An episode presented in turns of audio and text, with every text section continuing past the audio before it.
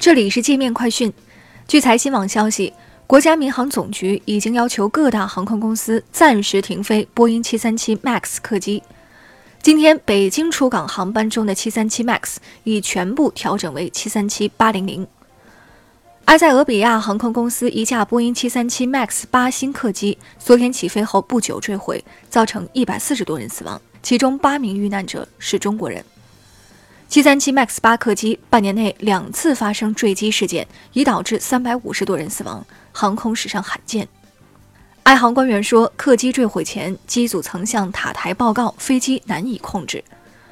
波音曾在去年十月份印尼失航的737 MAX 八坠毁后通报说，该型飞机在人工驾驶状态下会机头向下俯冲坠毁。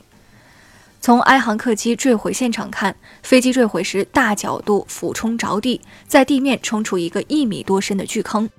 中国的各大航空公司已经接收六十多架737 MAX 八，南航、国航、东航最多。